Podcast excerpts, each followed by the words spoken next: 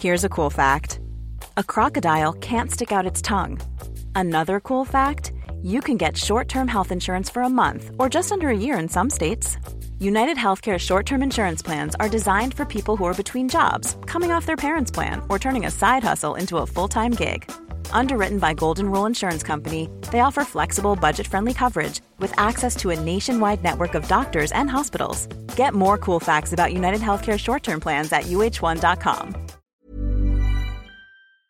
Ich glaube, bei The Smiths war es die Attitude und das Ganze drumherum. Ja. Und die Cover, die Albumcover, wie sie sich dargestellt haben, die Fotos mit den Blumen und, Ja. und dieses traurige auf den Boden gucken und so. Also das war der Pop sozusagen. Ne? Ja. Da hat er uns oder mich dann erreicht Ja. praktisch. Also das war die Tür zum Pop.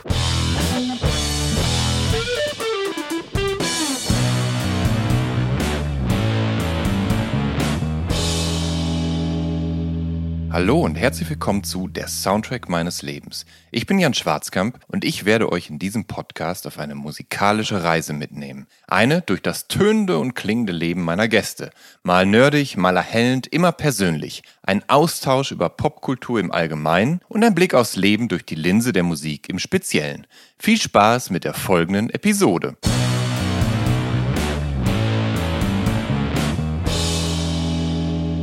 Zu Gast in dieser Episode von der Soundtrack meines Lebens ist Nils Frevert.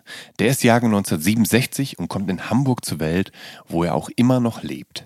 Mit 13 bringt er sich autodidaktisch Gitarre bei, wird Vorstadtpunk. Er ist 19 Jahre alt, als er mit drei Mitmusikern in Hamburg-Niendorf die Band Nationalgalerie gründet. Zwischen 1991 und 1995 veröffentlichen sie vier Alben. Frevert singt auf Deutsch, der Sound ist von US College Rock und britischem Indie geprägt. Mit Evelyn vom dritten Album Indiana landet die Band 1993 einen Überraschungserfolg. Bei den Vorbereitungen zum fünften Album lösen sich Nationalgalerie 1996 auf.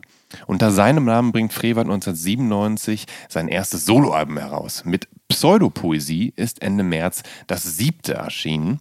Immer noch ist es Songwriter-Musik von großer Melancholie, klug und nahbar getextet und immer wieder elegisch arrangiert.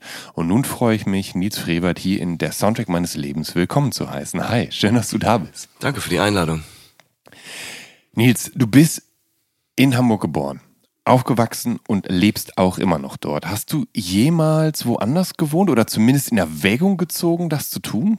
Ich weiß, das klingt erstmal fürchterlich langweilig, aber ich bin, ich war immer sehr, sehr viel unterwegs. Ja. Ähm, also in den, in den 90ern, als ich schon da, da ging das noch, dass man getourt ist Mhm. und wenn die Tour fertig war, bist du wieder von vorne losgefahren. Ich weiß nicht, damals Ja. war das möglich und da war ich froh über jede Woche, die ich mal in Hamburg verbringen konnte. Dann dachte ich eigentlich, ich müsste jetzt mal nach Wien ziehen, so das dachte ich so mit Ja. 30. Dann wurde ich aber Vater einer Tochter und dann musste ich da bleiben, weil die wären nicht mitgekommen und dann habe ich mal gewartet, naja, dann ziehe ich halt darüber, sobald sie aus dem Gröbsten raus ist, weil ich getrennt erziehend war. Ja. Aber die kam dann nicht aus dem Gröbsten Ja. raus und so bin ich irgendwie dann da geblieben. Äh, aber äh, war auch immer wirklich viel, viel unterwegs. Aber wa warum denn ausgerechnet Wien? Hat die, übt die Stadt eine besondere Anziehungskraft auf dich auf? Ihr hattet ja sogar mit Nationalgalerien einen Song, der hieß In Wien, ne? Stimmt, Ja. lustigerweise, ja. Ähm, das war einfach ein Gefühl, ich glaube auch eben einfach so in dieser ne, Kaffeehaus, äh, Atmosphäre, äh, Schreiben Ja. und so. Also dieses, dieses doch ja schöne Klischee hat mich Ja. irgendwie angezogen. Und dann ist das ja auch noch eine wahnsinnig schöne Stadt mit Ja. Mhm. Wahnsinnshäusern. Und ich bin damals also wirklich ganz, ganz häufig äh, nach Wien gefahren und war immer, bin immer im Hotel Fürstenhof untergekommen. Ich glaube, da habe ich auch mal eine Nacht verbracht. Ist das das, wo in diesem großen Treppenhaus diese ganzen Fotos hängen, auch von diesen wahnsinnig vielen Bands, die dann auch dort schon.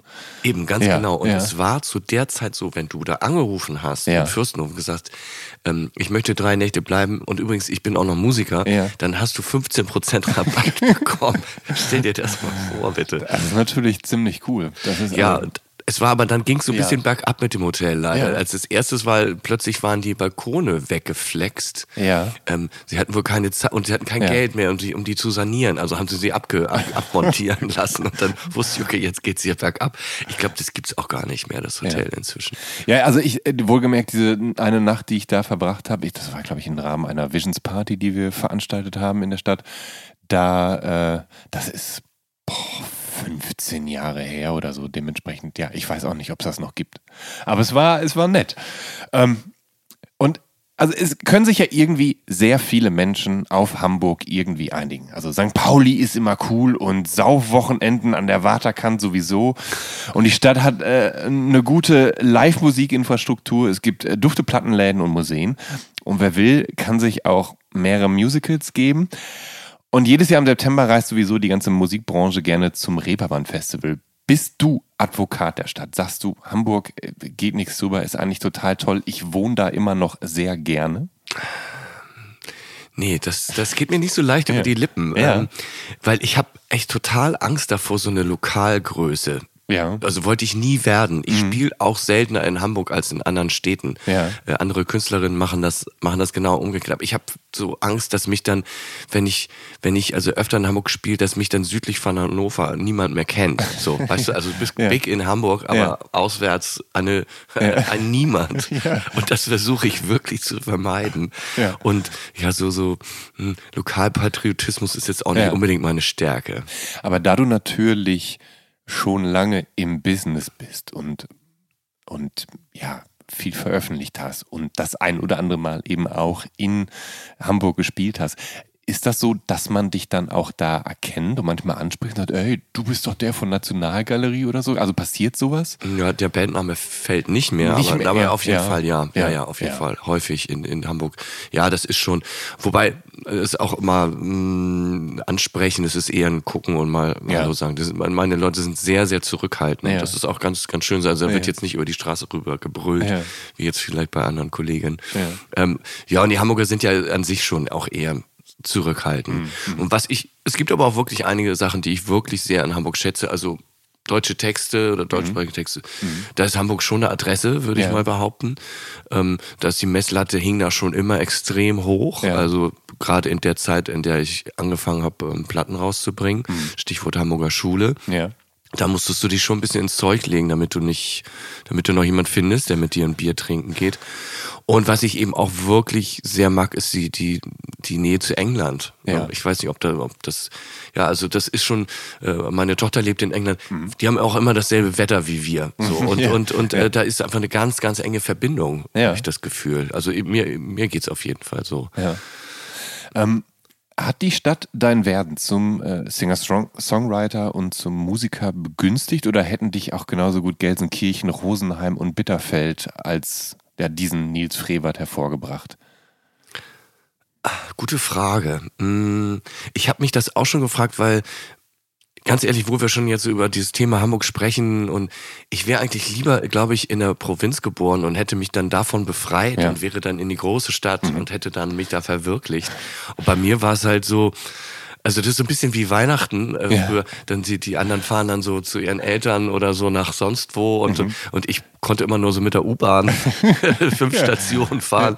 Äh, Und ja, wie so diesen Schritt da so raus, aber wenn du in der Großstadt aufwächst, äh, dann ich, also auf jeden Fall war, sagen wir mal, man war doch immer sehr nah an dem, an dem Zeitgeschehen und Ja. auch gerade in Hamburg waren, waren auch viele hippe Sachen unterwegs. Ja. Also man war schon nah dran an dem, was wirklich gerade passiert. Ähm, ähm, und das hat mit Sicherheit beeinflusst. Mhm. Und, und ähm, äh, gerade so Großstadt, wir waren jetzt auch ähm, so eine Gang, wo dann auch, weiß nicht, der, der Vater der, äh, der ein, der Mutter von dem einen, der Ja. arbeitete bei Sounds, Musikexpress und, und hatte dann irgendwie, und hat also, oder der andere arbeitete dann, der Vater bei, bei irgendeinem Mu- Musikverlag und hat uns da mit zwölf bei, bei ACDC rein, reingeschleust, wo man im Leben nicht hätte Ja. rein dürfen. Ja.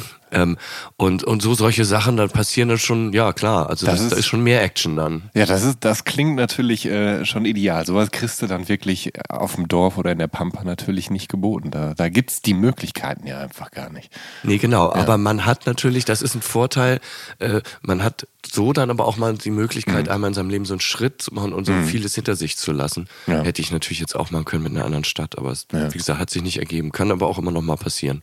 Aber du, äh, ich, du kannst ja partiell ins Songwriter-Exil gehen und dir, keine Ahnung, in der Pampa eine, äh, eine Bude anmieten, wo du dann isoliert dein Album schreibst und versuchst, das aufzunehmen, was du da so erfährst. Ja, was ich auch durchaus ja, mache. Was ja. ich auch durch, durchaus mache. Und ähm, ähm, es ist auch schön zum Schreiben wegzufahren, weil man dann eben auch ein bisschen Abstand hat. Ich mache das immer dann, wenn ich mal wieder so einen Überblick brauche mhm. über das, wo stehe ich eigentlich, wie viel habe ich, was ja. brauche ich noch. Ähm, also dafür ist es gut geeignet. Ich hätte aber auch zum Beispiel ähm, Angst, wenn ich jetzt so, ich sage nur Stichwort Mallorca oder so, da so mhm. eine Finker zu haben. Da hätte ich Angst davor, dass mir da nichts mehr einfällt, weil es mir so gut geht. Ja.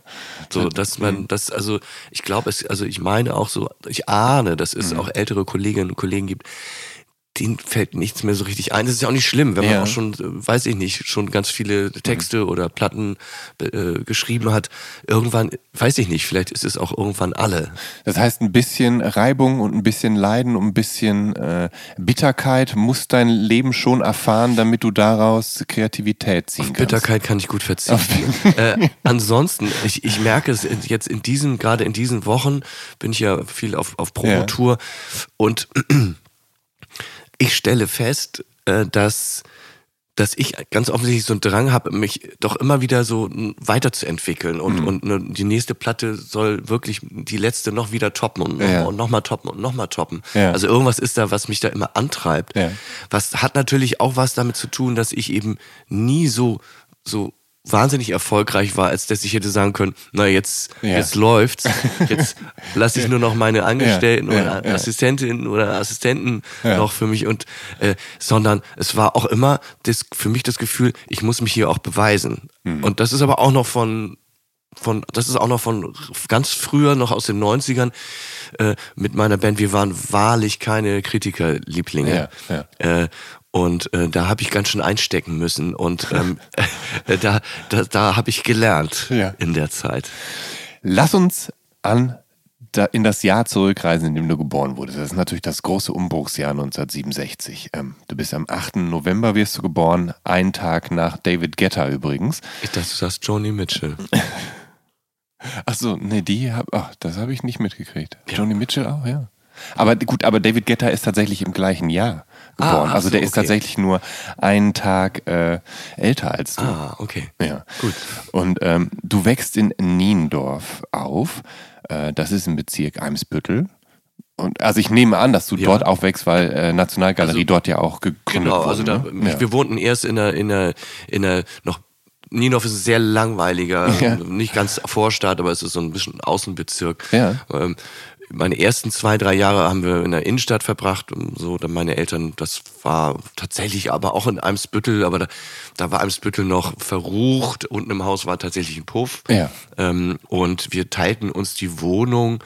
Damals gab es nicht WG, mit, mhm. sondern wir teilten uns unsere Wohnung mit, ich glaube, eine jugoslawische Familie. Also mhm. zwei Familien, zweimal vier ja. in, in einer Wohnung sozusagen. Und dann äh, war es aber wohl an der Zeit, dass, äh, dass oder unsere Eltern dachten dann so, jetzt werden wir mal, ne, jetzt mhm. bringen wir die Kinder in Sicherheit und dann ging es leider raus nach Niendorf. Ja. Was ist so deine äh, früheste musikalische Erinnerung an diese Zeit, als du ganz klein warst? Und wir lassen jetzt mal ganz kurz die Beatles eben ja, außen sorry. vor. Und weißt du was, ja. das ist es leider. Ja. Das ja. tut mir so leid. Ja gut, dann, dann machen wir direkt mit den Beatles weiter. Das ist aber wirklich so. Ich, ich, saß bei meinem Vater auf dem Schoß und das ist Sgt. Pepper's Lonely Hearts Club Band okay. mit, mit, dem, mit den Texten. Ja. Äh, das, ich konnte, deswegen konnte ich auch schon Englisch äh, vor, in der vierten Klasse. Also das, das, das war das ist es leider. Dann gibt es aber auch noch eine zweite, kann ich dir auch noch nennen. Ja. Ähm, die Les Humphrey Singers. Okay, ja. Ja, die, die, diese, dieses Konglomerat von Sängern, wo auch Jürgen Drews manchmal Teil war und so. Ja, also, mhm. also ganze, also Hamburg, ja. Onkel ja. noch so die Zeit. Ähm, und die hatten einen Hit, der hieß Mama Lou. Ja, Mama, ich habe ihn erst Mama, kürzlich in der ZDF Hitparaden-Kultnacht. Da habe ich den Oh Gott, gesehen. das klingt ja fürchterlich. Die Kulten. Naja, die ZDF ist halt gerade 60 Jahre alt geworden, genau, und die haben halt so dann äh, die ganze Nacht so alte Auftritte von den ganzen HitlieferantInnen von früher Mhm. dann da gespielt. Und da war der Song tatsächlich dabei. Und da war auch ein strahlender Jürgen Drews mit auf der Bühne. Ja, und der ja da schon auch eine, eine, eine Psychedelic-Rock-Vergangenheit hatte zu dem Zeitpunkt. Tatsächlich habe ich äh, tatsächlich ein sehr guter Freund von mir, äh, sein Vater war damals auch so in der Hitparade ein bisschen unterwegs und Ja. die hat, er wohnte früher in der WG mit Jürgen Drews. Tatsächlich. Also da schließt sich, ja. und zwar Ja. eine Straße weiter von uns. Ähm, da wohnten übrigens einige so, so Schlagergrößen in Hamburg-Niendorf. Susi Quattro ist da hingezogen und so Wow. weiter und so fort. Also das war, Bist du der eine oder anderen Schlagergröße dann auch mal Nee, äh, nee, begegnet? tatsächlich. Wir haben irgendwann mal bei Susi Quattro geklingelt. Ich, Ja. Aber, aber Ja. ja, nicht Ja. auf, sie ist natürlich Glamrock, äh, kein Schlager, ist mir schon klar. Aber so, Aber, aber sie hat stattgefunden parallel zu ja, all und dem. wo wir schon bei Ja. Hamburg Niendorf sind, Michael Jackson war eines Tages da. Er hatte nämlich, Warum Ja. das denn? er hatte einen, einen deutschen, ja, Brieffreund, Freund, Ja. der war so, wohl so zwölf und den hat er eines Tages besucht. In Hamburg-Niendorf, im Garstädter Weg, das ist irgendwie die spießigste Ja. Straße, die du dir vorstellen kannst, in einem spießigen Klinker, Ja. Familien, Mehrfamilienhaus. Und da hat sich Michael Jackson mal für, weiß ich nicht, ein paar Tage einquartiert, hat bei dem gewohnt, bei Mhm. dem Jungen und hat dann mal so aus dem Fenster gewunken. Krass. Das ist ja, das ist ja surreal. Ähm, die Beatles, also die wurden bei dir im Elternhaus gehört und bei circa 50 Prozent meiner Podcast-Gäste hier, da ist das eben der Fall. Also die Beatles sind allgemeinverträgliches Allgemeingut. Aber deine Eltern als potenzielle Hamburger dürfen ja eine potenzielle Chance gehabt haben, die Beatles vielleicht im Starclub 1 live zu erleben. Und dort gastierten sie ja zu Beginn der 60er eben fünfmal für einen längeren Zeitraum. Haben deine Eltern also die Beatles mal live gesehen? Nein, haben sie nicht. Ich, ich springe mal ganz kurz Mhm. Ja. zu Mama Lou von Les Humphreys. Das Ja, war bitte. deswegen so ein Hit, Ja. meine Mutter hieß Lou. Ah. Und deswegen, und dazu sind wir sehr viel rumgehüpft. Und Ja. das war wirklich, also, na, war ein besonderes Lied für uns oder für mich auch heute Ja. noch.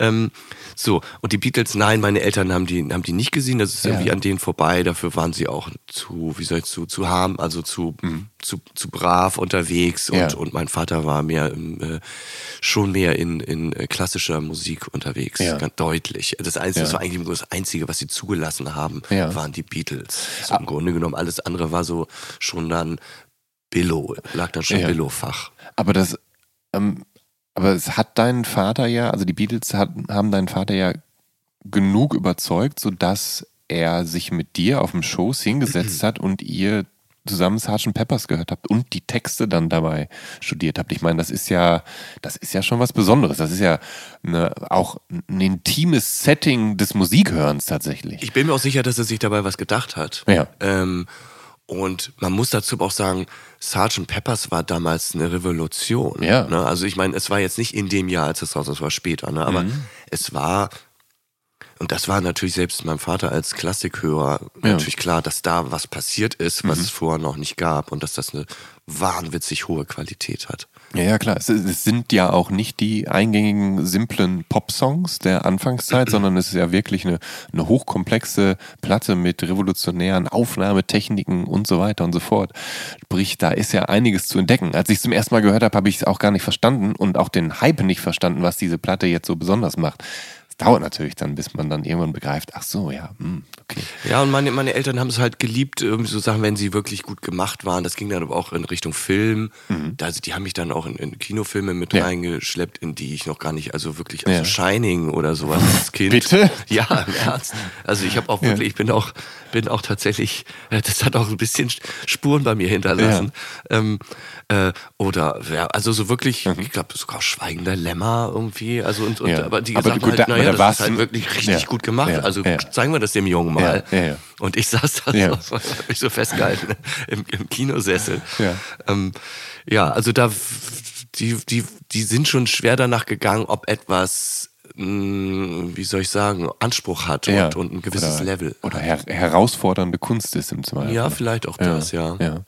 Ähm, weißt du denn die Beatles zu schätzen? Also hat das Spur mal dir hinterlassen? Bist du so ein Nee. Ich bin, nee, ich werde manchmal auch angefragt, ja. so von, von, Veranstaltungen, aber tatsächlich, ja. nee, das ist bei mir dann doch sehr, sehr eingeschlafen, dann auch schnell wieder. Also klar, das ist mir schon bewusst, dass das irgendwie eine ja, wegweisende mhm. Band war, aber irgendwann hat mich das auch nicht mehr so versucht interessiert. Ich, versuchte ich Beatles-Führerin Stephanie Hempel zu gewinnen, für ja, ihre Veranstaltung. Ja. ja. die ist ja in Hamburg auch sehr aktiv. Die hat übrigens aber auch das Joni ja. Project. Project. Genau. Ja. Joni Mitchell ja. hat ja 80 im, im, November. Ja. Und ähm, die, da bin ich schon eingeladen zu. Und das hat, darf ich schon mal stolz vermelden. Achso, das heißt, bei dem Joni-Projekt, da hast da, du gesagt, okay. Auf jeden Fall. Ja. Also, mhm. ja. Mhm. Ja, Stephanie Hempel war hier zu Gast tatsächlich im, im, Podcast, ähm, weil ich sie im Rahmen des Reeperbahn-Festivals äh, habe ich eine Beatles-Führung mit ihr gemacht auf St. Pauli und war wahnsinnig begeistert von der Art, wie sie diese Führung präsentiert und was ich tatsächlich dann gelernt habe, weil so gut kenne ich mich jetzt mit der Beatles-Vergangenheit in St. Pauli auch nicht aus und es war dann wirklich recht erstaunlich. Mhm. Ähm, mit zehn da bekommst du Unterricht in klassischer Gitarre. Und du brichst nach einem Jahr ab, denn du wolltest Songs schrammeln und nicht zupfen. Nun lass uns äh, zunächst mal klären, warum hast du überhaupt Gitarrenunterricht genommen? Also was war der Auslöser dafür, dass du mit Gitarre angefangen hast? Ich ich dachte, ja, Gitarre. Ich wollte Gitarre. Ja. Meine Eltern hatten das natürlich aber so verstanden, aha, der Junge will Gitarre. Also geht es natürlich um eine klassische Gitarre. Ja. Das heißt, wir bestellen erstmal so eine Fußbank, Aha. wo du den Fuß raussetzt ja. und ja. dann so eine Nylon-Gitarre zum ja. Zupfen. Und dann wird jetzt ganz ordentlich Gitarre gelernt hier. Und das war natürlich das, was ich überhaupt nicht im Sinn hatte. Ich hatte, mhm. ich hatte nämlich so irgendwann entdeckt, es gab irgendwie so ein Songbuch, wo auch Bob Dylan und solche Sachen drin waren. Da waren so Akkorde angegeben. Mhm. Und da dachte ich, das will ich mal machen. Mhm. Aber das, da, da, da, mein, mein Gitarrenlehrer, da, das, der hat nicht im Traum daran gedacht. Ja. Und das war wohl auch ganz deutlich von meinen Eltern aus, dass das jetzt also bitte in eine seriöse Richtung geht. Und da blieb mir nichts anderes übrig, als das dann abzubrechen. Wie ja. weil, was hat mich. Und dann habe ich die Gitarre erstmal zur Seite gelegt. Ja. Für, für zwei Jahre oder sowas. Nee, du bist, also du bist zehn, als du anfängst. Das ist äh, das Jahr der Punk-Explosion 1977. Und als du sie wieder in die Hand nimmst, müsste dann ja so 1979 ungefähr mhm. gewesen sein. Oder so. Ähm, hat diese Punk-Explosion damit zu tun gehabt, dass sich in dir der Wunsch geäußert hat, auf der Gitarre zu schrammeln, oder? Ist noch zu früh. Ja. Da, die war bei mir noch nicht angekommen. Ja. Das, war, das dauerte noch mal zwei Jahre ja. oder so. Aber so dieses irgendwie da so Lieder nachspielen mhm. und schon mal so A-Moll und mhm. C-Dur. Und das habe ich mir dann halt angefangen, selber, also das habe ich mir dann selber beigebracht ja. irgendwie. Und auch, auch auf dieser klassischen Nylon-Gitarre, ja. ne, die dafür natürlich nicht gedacht war. Ja. Und da habe ich mich so wieder rangetastet, einfach an das Instrument. Ähm, Punk kam dann erst später. Punk kam, Punk war praktisch im Grunde genommen der Auslöser, dass man sich dann überhaupt mal getraut hat, einen Song zu schreiben, ja, selber. Ja, ja, ja. Ähm, aber was war denn dann, äh, also was hat denn dann in dir ausgelöst, zwei Jahre nachdem du die Gitarre beiseite gelegt hast, dann sie doch wieder vorzuholen? Also gab es da einen musikalischen Moment, wo du dachtest, ich, ich sowas möchte ich auch machen, dass du, keine Ahnung, dann was weiß ich, Dillen gehört hast oder sonst was, dass du dachtest so, ach, was der kann, das kriege ich auch dann irgendwie noch hin, ich probier's nochmal. Also mhm. gab es da irgendwas? Also äh, ich war in meinem Freundeskreis, wir waren immer sehr mhm. musikaffin. Ich hatte ja, ja. gesagt, mit mhm. zwölf mhm. ACDC, das ist ja. wirklich mein Ernst. Ja. Ne? Also wir waren auch die Kleinsten, ich habe nichts gesehen. Ähm, und da, wo, und ich kannte vorher ACDC auch noch nicht, aber natürlich ist es halt bis heute nach. Ähm, und also es gab einfach eine Musikaffinität mhm. und da, ich glaube, da heraus ja. war es irgendwie so klar, aha, das ist irgendwie eine spannende Angelegenheit, ja. da will ich mal irgendwie was mit zu tun haben. Ja. Irgendwie, aber ich hatte noch keinen Schimmer, wie, was und auf was für eine Art und Weise und was, auf was für einem Weg. Jetzt äh, mal, also du sagst, mit zwölf hast du ACDC noch gesehen. Ja, wollte ich nämlich gerade sagen, noch mit Bon Scott dann. Ja, ne? mit Bon Scott noch. Boah. Die sind auch das einzige, der einzige Moment, in dem ich äh, äh, den, den Angus Young gesehen habe, war, als er auf, auf der Schulter von, ja, von, von Scott, Scott einmal diesen einmal quer durch die Halle geht. Und ja. da habe ich die einmal kurz gesehen, weil die ja. zwei Meter an einem da, da ja, ansonsten standen wir irgendwie hinten und haben nichts, nichts gesehen. Ja, und, und genau, das war ja, das war irgendwie, man musste, okay, also das ist hier ganz schön spannend auf jeden Fall. Ja, Hier ist es spannend, äh, mehr davon. Ja. So. Aber selber Musik machen und was für eine Musik das und das, davon war ich noch ganz weit entfernt. Am Anfang der 80er, als du so ungefähr 13 bist, äh, in, genau, in dem Alter holst du die Gitarre wieder vor und bringst es autodidaktisch bei. Und dann kommt irgendwann der Punkt, wo du dir für 70 Mark, was eigentlich heutzutage wenig Geld ist, aber damals, Anfang der 80er, für einen jungen Teenager natürlich eine ganze Menge, da holst du dir heimlich eine E-Gitarre und einen Amp und bewahrst beides beim Kumpel in der Garage auf. Warum musste das heimlich passieren? Weil deine Eltern ja eher so das seriöse Gitarrending von dir wollten? Ja, das ja, war tatsächlich ja. so. Also das war, äh, hätte ich mir jetzt auch gar nicht zu Weihnachten wünschen brauchen oder ja. zu Geburtstag, hätte ich nicht bekommen. Das mhm. war mir klar. Ähm, ich weiß, das Geld, ja, das war auch viel Geld für mich, wobei 70 Mark, das war natürlich, ein, das war auch absoluter Schrott, so, aber irgendwie ne, Gitarre und Verstärker. Und ich wusste, wenn ich das nach Hause mitbringe, habe ich Diskussionen ohne Ende und dann habe ich das lieber gleich abgeparkt und ja. ja, da hatte da Platz in der Garage. Was war das denn für, für ein Kumpel, der dir das ermöglicht hat, deinen Kram bei ihm in der Garage dann? Also ich nehme mal an, dass der, der nicht nur da gestanden hat, ja. sondern dass du da auch spielen durftest. Ja, aber wir hatten keine Band oder sowas. Das war erstmal so für mich so überhaupt mal diese, ja, dieses das war ja auch erstmal so ein Verstärker. Ja. So, also, ja. wow, der ja. hat so Knöpfe und drehen und mal gucken, was passiert. Und also überhaupt erstmal, um erstmal überhaupt eine Kontaktaufnahme äh, zu haben mit, mit, mit, so einem, mit, so, mit, so, mit so einer Sache. Mhm. Äh, das, das, war natürlich totaler Schrott, das Ding, aber es war, da konnte ich natürlich äh, Stunden verbringen. Ja. ähm, war das dann, war das dann, war der, der Kumpel dann de, der Sohn vom, vom Sounds nee, oder vom? Nee, ja. war auch noch jemand anderes. Ja, okay. Also ja. Ähm, lass uns mal zum Punk kommen. Ähm, wann und wie ist der denn eigentlich in dein Leben getreten und wie hat er sich auf selbiges dann ausgewirkt? Also so dass du, du hast ja dann irgendwann oder aus heutiger Sicht bezeichnest du dich ja als Vorstadtpunk, den, der du dann damals irgendwann wurdest. Also wie, wie war das mit dem Punk? Also ich bin mit 13 dann so in so eine Band, Schülerband ja. reingeraten. Ja. Da ich aber auch noch nicht so richtig Gitarre und so, das war, ich war noch sehr in den Anfang, habe ich erstmal, war ich nur erstmal nur der Sänger. Ja. So, und da wurde dann so ein bisschen, ja, da hatte der eine schon mal eine Sex Pistols Platte zu Hause gehört und mhm. so und man dachte, aha, aber es war so eine ganz komische Musik, da spielte so ein bisschen möchte gern Punk, Ska, bisschen Reggae, mhm. so alles mögliche und ähm, und ich sang und der Schlagzeuger schrieb die Texte mhm. so und zwar auf Deutsch und ja. die waren so peinlich, dass ich irgendwann wirklich eben also ja. damit ich überhaupt weitermachen kann, habe ich gesagt, okay, ab jetzt schreibe ich die Texte. Ja.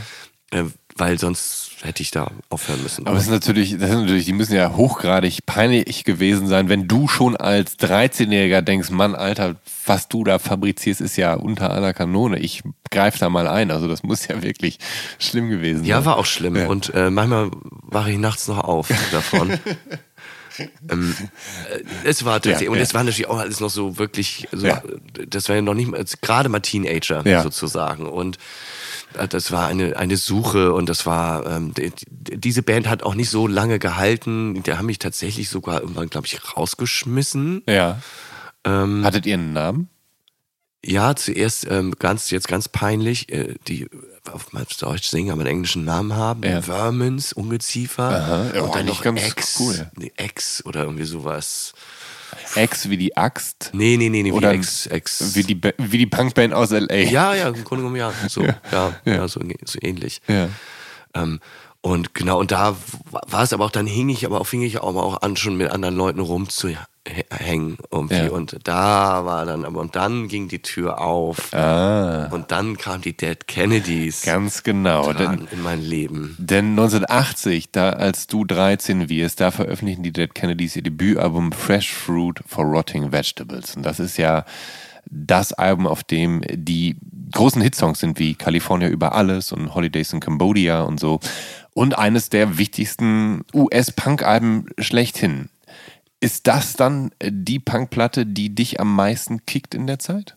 Ja, also das war wirklich äh, Dead Kennedys. Wir haben da, wir haben den Ami amerikanischen Punk geliebt, weil der war schnell, der Mhm. Ja. hatte irgendwie, pf, der war, ja, da- das hatte einfach so eine Power Ja. und, und Dead Kennedy sowieso und die hatten coole Zeichen, die man sprühen konnte und so und ja, das war wirklich, das war, das, das haben wir hoch und runter können. Und The Dickies, ich weiß nicht, ob dir das Ja, sagt. ja, ja, klar. Die hatten so eine, so eine Punk-Version von Paranoid Ja, das ja, stimmt, ja, genau. äh, und, und Red Cross, da gab es ganz viele, ganz Oh, viele. sogar Red Cross, die ja auch wahrscheinlich in eurem Alter waren Ja, zum Teil, ja, weil ja. die ja auch schon mit irgendwie zwölf, also die, die Brüder bei Red Cross, die waren ja irgendwie zwölf und 13 oder zwölf und 14 Ja. oder so, als sie angefangen haben und dann ja auch irgendwie als Support für Black Flag gespielt haben und all sowas.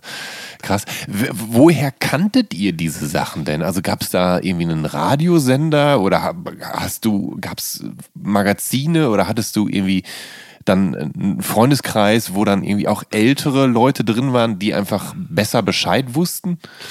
Ähm, ich, also zu der Zeit würde ich sagen, wir wollten einfach cooler sein als die anderen. Ja. Also die anderen jetzt, ich hatte gesagt, da hatte vielleicht einmal eine Sex Pistols Platte, Ja. die konnte ja jeder haben. Ja. Äh, und, Natürlich. Und, und wir wollten uns natürlich dann von denen schon mal abgrenzen. Ja. Das heißt, da hat sich so ein kleiner Zirkel Ja. ergeben von so einer Handvoll Leutchen. Ja. Und die haben gesagt, so, wir hören aber nur. Und dann haben wir natürlich geguckt, was ist denn so, ne? Was, Ja. Mhm. was ist denn da, was die anderen vielleicht nicht kennen könnten. Und so sind wir dann da reingeraten. Aber ich meine, das ist Anfang der 80er. Es gibt ja auch kein Internet und so. Das heißt, man muss ja ganz aufwendig über bestimmte Kanäle überhaupt erstmal herausfinden, dass diese Bands, die man da eigentlich hören will, ja überhaupt existieren. Gab es da, also hast du irgendwie. Über Plattenläden. Ja, über Platten- natürlich. Ach so, also okay. Mhm. dann mal irgendwie tatsächlich so, wir tun es zusammen und dann fährt man mal und fährt man mal in die Stadt. Ja. Und zu Rough Trade gab es damals einen Plattenladen Ja. an der Feldstraße ähm, und, und, und diverse andere Platten, Plattenläden. Und, und da guckt man mal Ja. und dann gehst du in dem Alter auch ein bisschen nach Cover. Ja, So, nach klar. dem Albumcover. Ja, sicher. Wie sieht das aus? Und, und dann, wenn du dir das leisten kannst, nimmst du mal eine mit. Ja, ja. Und die muss natürlich super sein, das ist klar. Die kann dann ja Mhm. nicht, die muss dann schon auch ein Treffer sein. Wei weißt du noch, was deine erste Platte überhaupt war eigentlich? Jetzt mal abgesehen vom Punk? Also ich befürchte, was so Singles, wir haben doch so Ja, Singles ja, gehabt, so ja. total uncool, irgendwas völlig Uncooles. Ja. Ähm, äh, äh, nee, ich kann es dir gar Ja. nicht sagen. Also äh, Und- Status Quo vielleicht oder so. Ja. Von, von mir aus gerne. ähm, und, äh, und, und weißt du dann, wann du die erste Punkplatte besessen hast? Also wo hast du dich dafür entschieden? Also ich meine, das ist, das ist wirklich die, die, die, der Dead Kennedys Ja, gewesen. ja. Ich bin aber auch sehr schnell dann auch zu Hansaplast rübergewechselt, Mhm. Ja. also den deutschsprachigen Ja. Punk. Der hat mich von sofort interessiert. Da Ja. gab es den KFC äh, auch, also das ist, war, da war, da, äh, auch, auch, da war in Hamburg auch unheimlich viel los. Ne? Ja. Slime gab es damals Ja. Mhm. auch schon und, und diverse andere Klar. Äh, äh, grober Unfug, wo die, das war eine Band, die bei uns in der, im nächsten Stadtteil stattfand Ja. und so. Die waren aber schon äh, noch schon vier Jahre älter als wir Ja, hier ja, und ja. so. Da muss man, also so, wir, wir, wir roppen uns so Ja. langsam ran. Ja, ja Hansaplast, ähm, da singt ja Annette Benjamin, heißt sie, ne? Und die hat ja eine, auch eine relativ exaltierte Art zu singen eigentlich. Ist das was, was dich dann äh, gerade angesprochen hat, dass sie so da...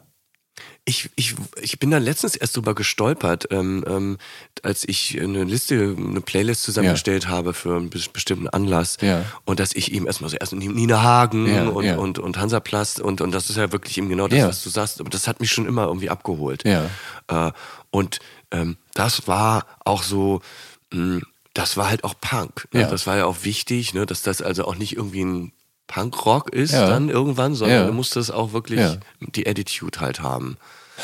Du hast dich ja längst als wichtiger deutschsprachiger Songtexter etabliert. Also erst mit Nationalgalerie und dann eben Solo. Und geprägt haben dich dahingehend vielleicht auch, was das Songwriting oder halt die deutschen Texte angeht, die Düsseldorfer Fehlfarben-Umsänger und Texter Peter Hein. Warum haben die Fehlfarben und ihre Texte derart Eindruck bei dir hinterlassen? Ja, das ist ein wirklich, äh, wirklich ein entscheidender Moment meines Lebens. Ich Ja. werde jetzt ein bisschen pathetisch. Ja, bitte. Ähm, ich habe diese Platte neu gehabt. Sie war auch schon zwei, drei Jahre draußen. Es dauerte Mhm. mal alles ein bisschen, bis es dann bei mir gelandet ist. Ne, so. Äh, Und ich saß da und habe dann irgendwie ein Freund von mir, die angefangen, die Texte zu erklären. Ja. Erklärt. Und da merkte ich dann, aha, also irgendwas Ja. ist da so, ähm, was ich haben kann, das will ich nicht. Und was ich ne, kriegen kann, das, das gefällt mir nicht. Äh, und ich hatte einfach so ein Gefühl, Mensch, der, der singt da genau das, was ich, was ich empfinde. Es gab davor, wusste ich, es gibt die Turnsteine Scherben und es gibt Ja. Udo Lindenberg. Ja. Tonstein sterben, klar, irgendwie, aber irgendwie hat mich das nie so, dachte ich, aha, mhm, ja, kann man machen. Aber da dachte ich, wow, Ja. das ist es. Genau so. Und Paul Ja. ist tot, kein Ja. Freispiel drin. Ja. Ähm, das war für mich, das war eine Offenbarung für mich. Ja. Also das ist, kann ich gar nicht in Worte beschreiben, was diese Platte mit mir gemacht hat. Aber ist doch, ja, ist doch gut. Das ist, so, das ist ja auch, äh, ist ja wichtig, dass man sowas hat. Ähm, beim Songwriting, da gibt es zwei britische Künstler, die dir sehr wichtig sind und von denen du wahrscheinlich äh, gelernt hast, nämlich The Smith und Elvis Costello. Und äh, erstere, also The Smith erfinden ja quasi den Indie-Rock mit und letzterer, Elvis Costello eben, ist ein eklektischer Tausendsasser zwischen Punk, Powerpop, Country, White Reggae, Folk, Balladen und vielem mehr. Erinnerst du dich noch, wann und wie The Smith und Costello in dein Leben getreten sind? Ja, jetzt komme ich wieder nämlich auf den Ja. Freund äh, der Mutter meines Ja. Kumpels, Ah, okay. der Sounds, Musikexpress, ähm, äh, äh, der, äh, der genau nämlich sowas angeschleppt hat. Mhm. Und jetzt dann kam er nämlich in diese Kategorie Kritiker, ne? Was sind Ja. so die Kritiker und und so und dann dann wurde in dem Moment das, das die Tür Songwriting geöffnet. Ja. Also ist Elvis Costello war zu Anfang ja sogar noch New Wave, würde ich sagen. Wurde er eigentlich Genau, weil, weil man wahrscheinlich auch gar nicht genau wusste, wie man ihn kategorisieren soll, weil er ja halt von Anfang an sehr eklektisch geklungen hat. Also die Songs sind ja, also du hast ja dann plötzlich einen Reggae-Song und dann aber eher einen Power-Pop-Song und dann kann er aber trotzdem irgendwie eine Ballade. Also er konnte ja von Anfang an vieles und passte damit ja auch gar nicht wirklich in die Punk-Schublade, obwohl er ja irgendwie ja Teil dieser, ähm, dieser Szene war. Also ich meine, er war ja auch von Nick Lowe produziert, auf mit äh, Stiff Records Anbindung und so, also da und damit ja dann auch trotzdem dieses Power-Pop-Punk-Umfeld. Ähm, aber ja, du, Aber wenn du ja. zwischen Watching the Detective, Ja. ne, aber und dann kommt ja Allison irgendwie. Ja, genau. Und das ist dann ja schon, das ist ja schon eine Soul-Nummer, würde ich sagen. Total, ja. Äh, Und er hat ja auch diesen Croon, also und so, ja. Und da hat uns natürlich genau dieser Journalist, Tom Hospield hieß Ja. Mhm. er, der hat uns natürlich da gekitzelt. Da hat immer gesagt, aha, ihr wollt in der Band spielen, dann hört mal jetzt aber Ja. das richtig geile Ja. Zeug. So. Und da hat er uns, hat er uns mit gefüttert. Mhm. Ähm, wir haben natürlich parallel gesehen, aha, The Clash, die sind auch nicht nur Punkband geblieben, die sind Ja. Mhm. dann auch, ne, und dann haben die sich so Dub angeeignet und sowas. Und also, ne, und dann hatten wir so die, aha, wir müssen jetzt also, ne, da hatten wir nämlich auch schon, da war meine richtige Punkband damals, Mhm. ne, der wir dann auf, auf Deutsch und dann auch ganz alle Rüben kippen um, der Bauer kotzt aufs Feld, Ja. ging ein Song. Ja. Ähm, und, äh, äh, und dann von da aus, genau, öffnete sich die nächste Tür eben Mhm. Richtung Songwriting. Ähm, was hat dich denn an Smith und Costello so fasziniert, dass sie, also dass sie in ihrer Art dich beflügelt haben, dann ja auch Songs zu schreiben tatsächlich? Also Also ich glaube, bei, bei, bei Elvis Costello war es eher so seine Kunst und ich glaube, bei The Smiths war es die Attitude und das Ganze drumherum. Ja. Und die Cover, die Albumcover, wie sie sich dargestellt haben, die Fotos mit den Blumen und, Mhm. Ja. und dieses traurige auf den Boden gucken und so. Also das war der Pop sozusagen. Ne? Ja. Da hat er uns oder mich dann erreicht Ja. praktisch. Also das war die Tür zum Pop. Ja, ja. Ähm, ab 1986, da zeigt sich die ähm, ja, neue deutsche Welle eher von ihrer doofen Seite und ist auch eigentlich abgeebbt. Und auf Deutsch wird zu dieser Zeit vornehmlich im Punk gesungen oder im Schlager oder aber man nennt es Deutschrock, also Herbert Grönemeyer, Wolf Mahn, Heinz-Rudolf Kunze, Klaus Lage, Udo Lindenberg. Und nichts davon hat mit deiner Band Nationalgalerie zu tun. Und als ihr, also du bist noch keine 20, 1986 die Band gründet, woran habt ihr euch da musikalisch erstmal orientiert? Ja, das ist eine gute Frage. Ähm, das war uns, glaube ich, selber nicht so ganz klar. Ähm, natürlich wollten wir genau anders klingen Ja. als Deutschrock. Ne? Ja. Das war uns schon immer suspekt und das Ja. war uns schon immer klar, die machen da so was komisches, Perfektes. Mhm. Ah, das können wir sowieso nicht und das wollen wir natürlich auch gar nicht. Ja. Ähm, und äh, es gab damals diesen ganz hässlichen Begriff German Check. Das hieß, also es wurde dann das Schlagzeug solo mit dem, mit dem Metronom abgehört, um zu gucken, ob das auch ganz sauber drauf ist. So, ne? Also Ja. so ganz so deutsch halt. Aha. Ne? Und genau das wollten wir nicht, sondern Ja. so, wir sind eine Band und wir schrammeln halt und dann Ja. so, aber jetzt müssen wir dann weiter und ja, und dann mit der Band ich habe das früher so gesagt, wir klangen wie eine Punkband, die zu viel Elvis Costello gehört hat. Ja. Also wir hatten noch überhaupt nicht die Möglichkeiten, das umzusetzen, Mhm. äh, eben so an, an, an, an die Helden heranzureichen. Ja. Haben es aber, haben's aber versucht und sind gescheitert. Ja. Das muss man so sagen. Und das, also auch für die nächsten Jahre galt das auch. Ähm, ganz best bestimmte Einflüsse, da kam so viel gerade, also all- alles, was von möglichst weit weg kam und alles Mhm. so in der amerikanischen Englisch war, was nichts hier mit dem deutschen Deutschrock zu tun hat. Das war für uns ein absolutes äh, Schimpfwort. Du ähm, entdeckst dann in deinen äh, frühen 20ern eine Band für dich, die dir zeigt, wie man vom Punk zum Song kommt, nämlich The Replacements um Songwriter Paul Westerberg. Ähm, und die sind ja in den 80ern äußerst produktiv. Zwischen Punkwurzeln und Garage Rock, zwischen Indie und Folk oszillieren die. Ähm, was haben die Replacements mit dir angestellt? Sind die die Türöffner, dass sich dann Nationalgalerie soundmäßig finden konnten? Ja, also die haben wirklich, das waren meine großen Helden, ne, die Ja. eben als Punkband angefangen und dann eben aber in so einen ja, Song-Zusammenhang, das bisschen Amerikaner schwang da auch mit. Ja, ja. Äh, Die haben ja hatten aber immer noch so, waren immer auch noch auf Krawall gebürstet. Ja. So, das fanden wir natürlich gut. Und ich weiß, also mm, 1993 sind wir dann ja zur ersten Aufnahme in die USA gefahren. Mhm. Und da weiß ich so, da kam auch irgendwie eine Solo-Platte von Paul Wester, aber die habe ich hoch und runter. Ich wollte, dass das gerne so klingt. Ja. Also da war das schon ganz klar. Album klang aber natürlich überhaupt nicht so. Wir waren bei dem Produzenten, der, der war aus John Mellencamp. Da, da, Umfeld. da, Ja, darfst du, da darfst du noch gar nicht von erzählen. Du greifst viel Ach so. zu weit vor. Das will ich unbedingt nachher noch aufdröseln.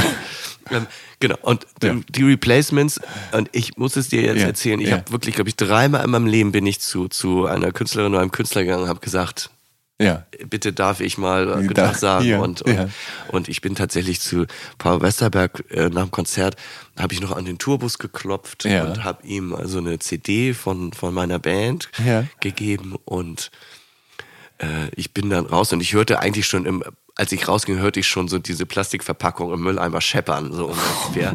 Also na klar, der hat da keinen Bock drauf. Und er ist auch ein eher ein grimmiger Ja, Typ, irgendwie ja. jetzt wirklich kein, also nicht gerade offen. Also das kann man Ja, wirklich nicht ja. behaupten. Und äh, ja, aber ich habe es versucht. Aber da, da, also ich finde das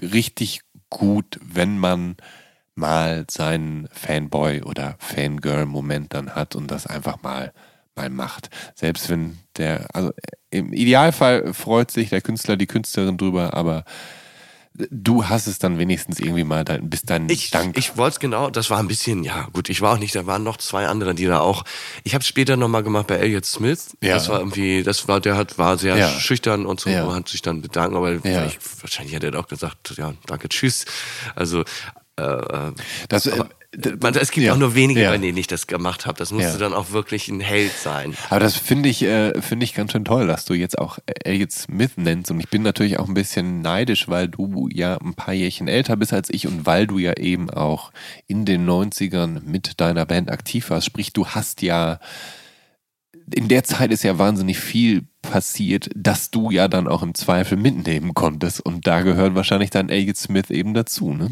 Da war viel los, Ja. allerdings, Ja. ja, also, ja. Aber ähm, Nationalgalerie, die existieren ja tatsächlich bereits fünf Jahre. Bis 1991 mit Heimatlos das erste Album erscheint. Was ist denn in diesen fünf Jahren passiert, wenn du das so ein bisschen zusammen... Völliger Wahnsinn. Wenn ich dann zurückdenke, Ja. ähm, ja, jedes Jahr ein Demo und jedes Mal von allen abgelehnt worden, Ja. die du dir vorstellen kannst. Ja. Also wirklich, ähm, äh, und, und, und es war tatsächlich so, dass mir gesagt wurde, warum singst du auf Deutsch? Was soll das? Also Ja, Plattenfirmen ja. singen doch auf Englisch Ja, bei der macht Musik. doch jeder. Was soll das? Genau Ja. bei der bei der Musik, die ihr macht. Wieso singst du? Das macht überhaupt keinen Sinn. und ich habe das immer nicht verstanden. Und ähm, genau, und das war auch wirklich so.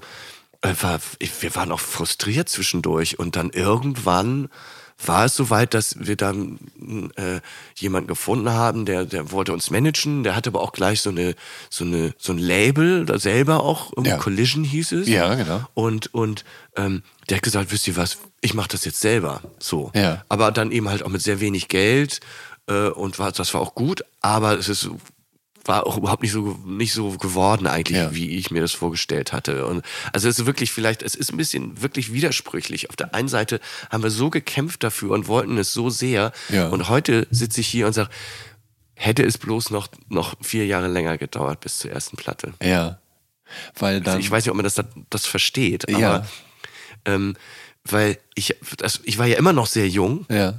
ähm, nur äh, ich, ich, ich gucke manchmal ehrlich gesagt so ein bisschen neidisch auf Kolleginnen, die mit so 30 erst ihr Debütalbum rausbringen oder Ja. lass es Ende 20 sein, Ja. weil die genau wissen schon, was sie tun. Ich hatte null Schimmer, ich hatte Ja. keine Ahnung. Ja. Und ich war, merkte nur, das ist es nicht, was ich will Ja. ich merkte immer nur, mm, nee, das habe ich mir eigentlich anders vorgestellt. Mhm. Den Sound und so. Und eigentlich fand ich mein Demo fast besser als das jetzt, wie das auf Platte klingt. Und ähm, da war ich ganz schön unglücklich mit. Aber die Kritik daran, äh, dass ihr auf Deutsch singt und dass das ja mit dem Sound sonst ja eigentlich keiner machen würde und so, hat das bei euch bandintern zu Debatten geführt, ob ihr nicht vielleicht dann doch lieber auf Englisch singen solltet und vor allen Dingen, warum wolltest du denn unbedingt auf Deutsch singen und hast es nicht einfach auf Englisch versucht? Ja. Oder, oder hast du es auf Englisch versucht und das weiß nur keiner? Ich, äh, ich, ich hatte dann wirklich da schon die, die Mission Ja. in mir. Das klingt jetzt vielleicht ein bisschen ab, weiß ich nicht, Ja, esoterisch ja. oder so. Äh, die, die, die war, die war da schon in mir. Mhm. Ähm, äh, ich hatte da schon ganz klare Ideen mit meinen Songs und dachte, das dann waren schon so wirklich meine Songs, die müssen jetzt hier raus. Und das war, machte für mich total Sinn. Und ich Ja. habe es nicht verstanden, warum für die anderen nicht. Ist es dir auch leichter gefallen, einfach in deiner ja, Muttersprache einfach Dinge ausdrücken zu können, die du im Englischen vielleicht gar nicht so gut hättest ausdrücken können? Naja, natürlich war das Songschreiben für mich schon so eine Insel geworden. Ja, ja. Ne? Also äh, mit der ich mich komplett, also das, das war ja schon so in späten Teenagerzeiten, so Songwriting, da konnte ich mich irgendwie, ne, da war ich so in meiner Welt. Ja. Und äh, äh, ähm, das heißt, die Songs spielten schon eine relativ, wirklich große Rolle auch dann in meinem Leben. Mhm. Und, ähm, und ich habe äh, zum Beispiel, als ich mit dem Zivil, als ich Zivildienst gemacht habe, das war so die Zeit, in der ich, ich hatte so einen Zivildienstjob relativ früh, war ich mittags schon fertig, irgendwo mm, Menschen äh, betreut. Ja. Und dann war ich wirklich von mittags bis spät abends in meinem Übungsraum und war da mit meiner Vierspur-Kassettenrekorder zugange. Ja. Ganz alleine. Und das Ja. war, und da habe ich gemerkt, das ist, das ist, das ist meine, das ist meine Welt. Ja. Äh, das klingt auch ein bisschen schön, ehrlich gesagt. es klingt ein bisschen schön. Ich finde es manchmal ein bisschen schade. Das dürfen vielleicht meine Kollegen von damals, die aus der Band gar nicht hören. Ja. Es hätte mich auch interessiert, wie es weitergegangen wäre, wenn ich einfach alleine meine, Ja. meine Demos äh, äh, veröffentlicht Ja. hätte. Weil so mit der Band, ähm, es war dann so Anfang der 90er, da war dann schon so, mh, äh, da war dann schon so eine Erwartungshaltung und das müsste dann aber so klingen und Ja. so klingen und ähm, äh, es klang alles nicht so, wie ich es mir gedacht hatte. Ich konnte leider nicht ganz genau herausfinden, wie ich das zeitlich einordnen darf. Aber wenn ich mich nicht irre, dann erscheint noch vor eurem ersten Album eine Maxi-Single unter dem Namen NMC, was für Nationalgalerie Meets Clash steht. Und auf der Single, da covert ihr eingedeutscht äh, zu äh, Soll ich bleiben oder gehen? The Clash, Should I Stay or Should I Go? Was ist die Geschichte dahinter? Das war tatsächlich eine Idee von unserem Manager damals. Wir hatten das, das Lied äh, gecovert auf, auf, auf Konzerten. Wir Ja. hatten ja noch keine, wir hatten noch Ja. gerade mal eine Platte draußen Ja. und da mussten wir noch ein bisschen auffüllen. Und dann haben wir tatsächlich immer mal auch einen Replacement-Song oder dann einen Clash und dann habe ich den irgendwann mal auf Deutsch gesungen und dann sagte er so, das müssen wir rausbringen und da haben wir uns irgendwie Äh, Gott, also das ist das ist tatsächlich äh, Jugendsünde. Es gibt vor allen Dingen auch dann so ulkige äh, Remixe, weil das natürlich dann als 12-Inch Vinyl erschien und da müssen ja immer Extended Remixe drauf und es gibt sogar einen Mutter-Beimer Remix, warum auch, warum auch immer. Es ist, Äh, ja, das war, das war eine komische, ganz komische, ganz komisches Projekt, ganz komische Idee.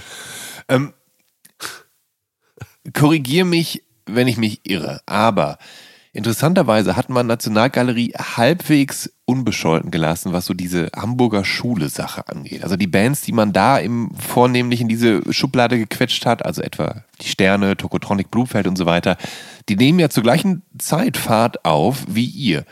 Ähm, und ich kann mir vorstellen, dass euch das ich weiß nicht, im Zweifel direkt äh, durchaus äh, recht war, da gar nicht unbedingt mitgenannt zu werden. Oder ich nicht, kannst du dir vorstellen, warum das so war, warum man euch da so, so ein bisschen ausgeklammert hat? Weil ich habe jetzt nach meinem Empfinden war Nationalgalerie nicht das, was man als Hamburger Schule empfunden hat. Auf keinen Fall, Nee. natürlich nicht. Ähm, und äh, ich glaube, das ist auch kein Geheimnis. Für die Hamburger Schule-Fraktion waren, waren wir die Feinde schon. Also, Ja. war, also die haben richtig ordentlich, die haben auf mich eingeprügelt. Ja, Also ja. auch gerade, weil sie Kollegen, und das waren männliche Kollegen, Ja. ähm, äh, gesehen haben, aha, der schreibt ja interessante Texte, aber die gehen hier irgendwie, die wollen irgendwie einen Vertrag mit Sony und dann haben die auf mich eingeprügelt wie auf einen Esel in einem Dostoevsky-Roman. Ja.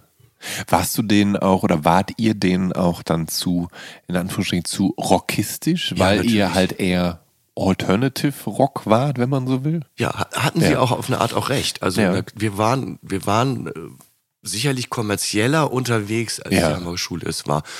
Und ich hatte aber nie das Gefühl, ich müsste da jetzt zugehören. Weil ich dachte, Moment mal, irgendwie in den, in den Kneipen, in denen ihr steht, wo, vor Ja. ihr noch, als, als ihr alle noch in Bad Salzuflen Ja, genau.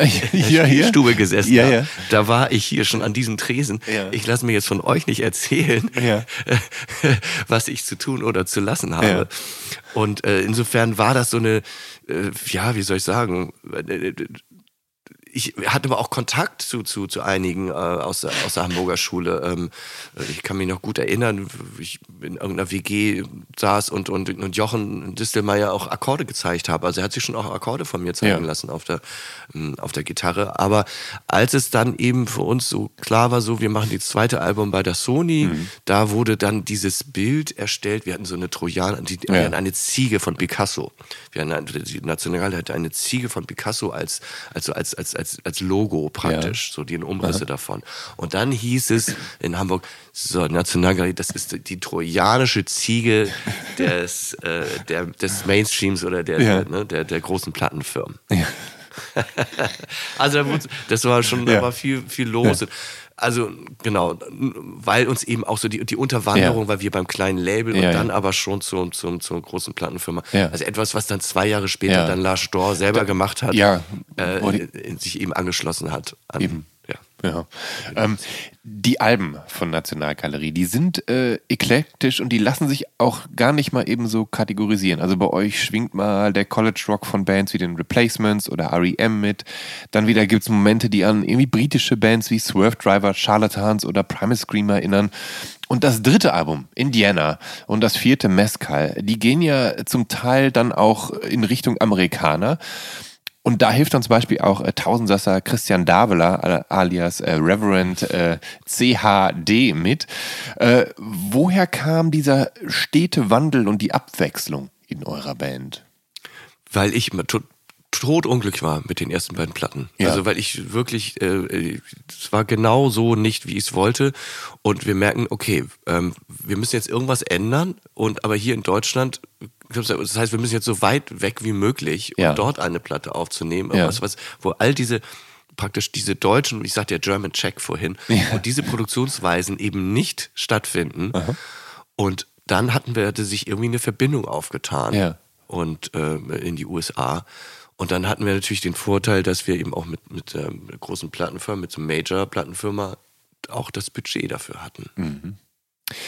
Ähm, nun reißen sich natürlich in den 90ern dank des Grunge und Alternative Hypes eben Major-Labels auch um Gitarrenrockbands. Und ja, Nationalgalerie sind erst eben beim Hamburger Indie Collision und dann eben bei Columbia und, äh, Columbia und Dragnet, eine Art äh, Alternative-Label aus dem Hause Sony. Ähm, ähm, gönnt man euch beim Big Player Narrenfreiheit?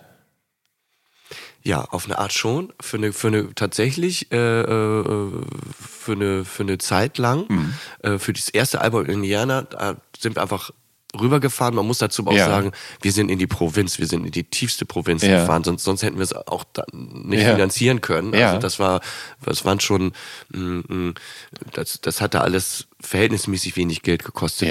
Und äh, da haben wir dann mal einfach losgelegt. Und ähm, dann kamen wir zurück und hatten eine Single.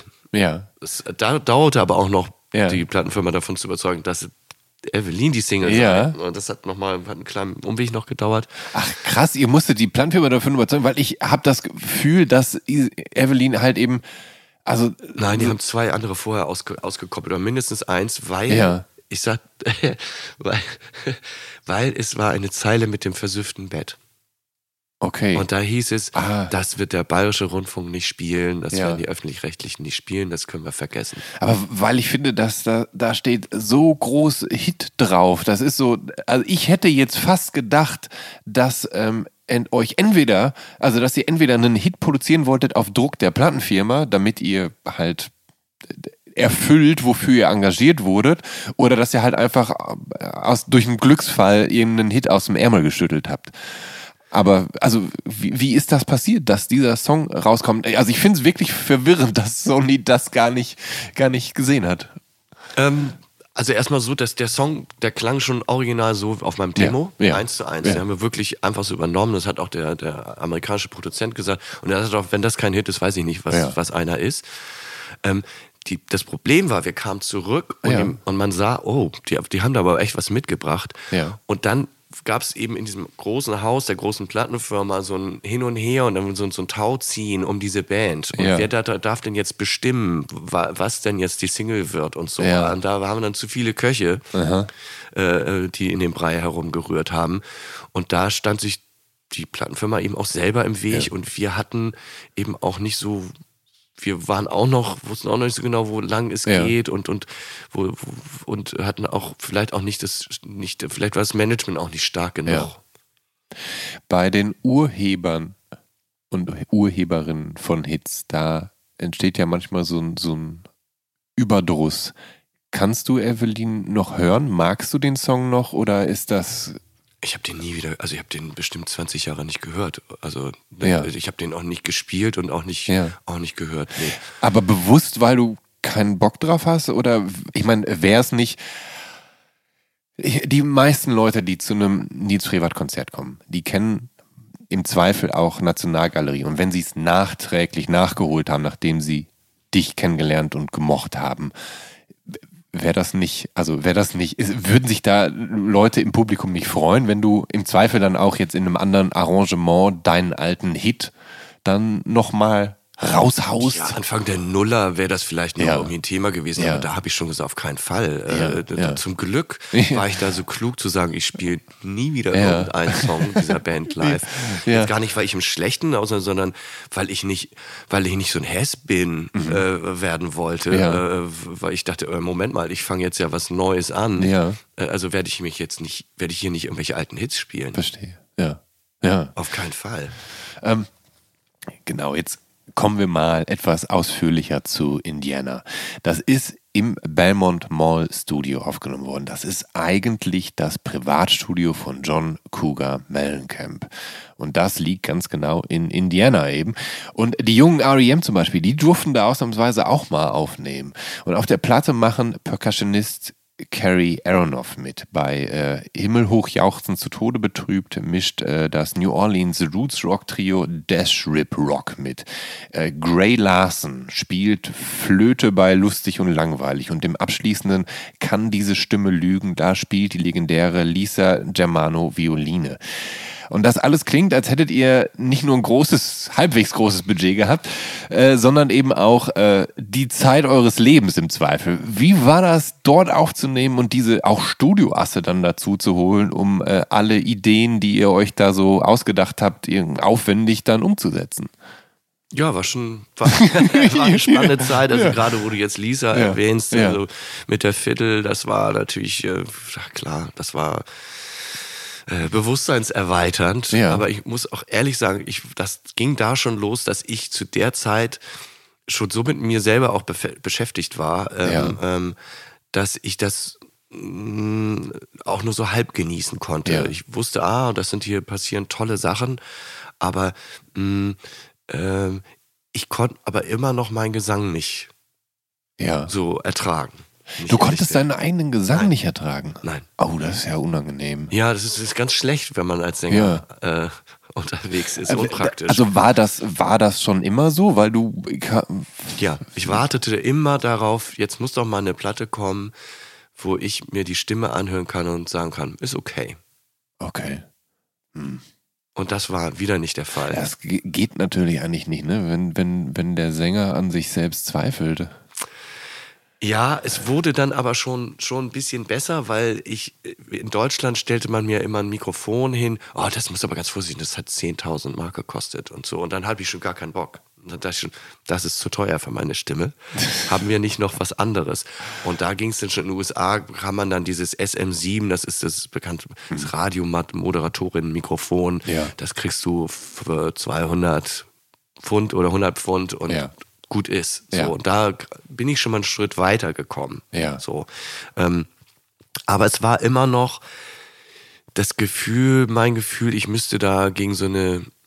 Ich war ja selber Teil des Ganzen, aber ich ja. habe mich nicht. Ich hatte immer das Gefühl, oh Gott, ich muss da gegen, gegen ansingen. Ja. Irgendwie gegen so eine Power, also gegen so eine Energie. Ja. Es war, es war nicht, es war immer noch nicht das, wie ich es von meinen Demos kannte. So. Ah. Hm.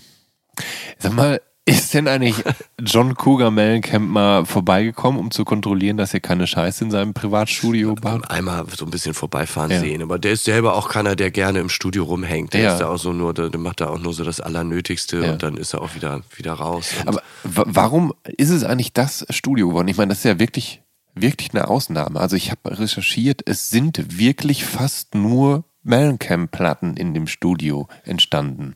Also war dann, war dann die also, Tatsache, dass REM da mal waren, Auslöser dafür, dass ihr dann da auch gelandet seid, oder? Das war der Gitarrist von John Mellencamp, ja. Mike Wanchik, und der hat uns produziert und ja. gesagt, hier, ne, also hole ich euch, der hat, war da auch mit drin in ja. dem Studio.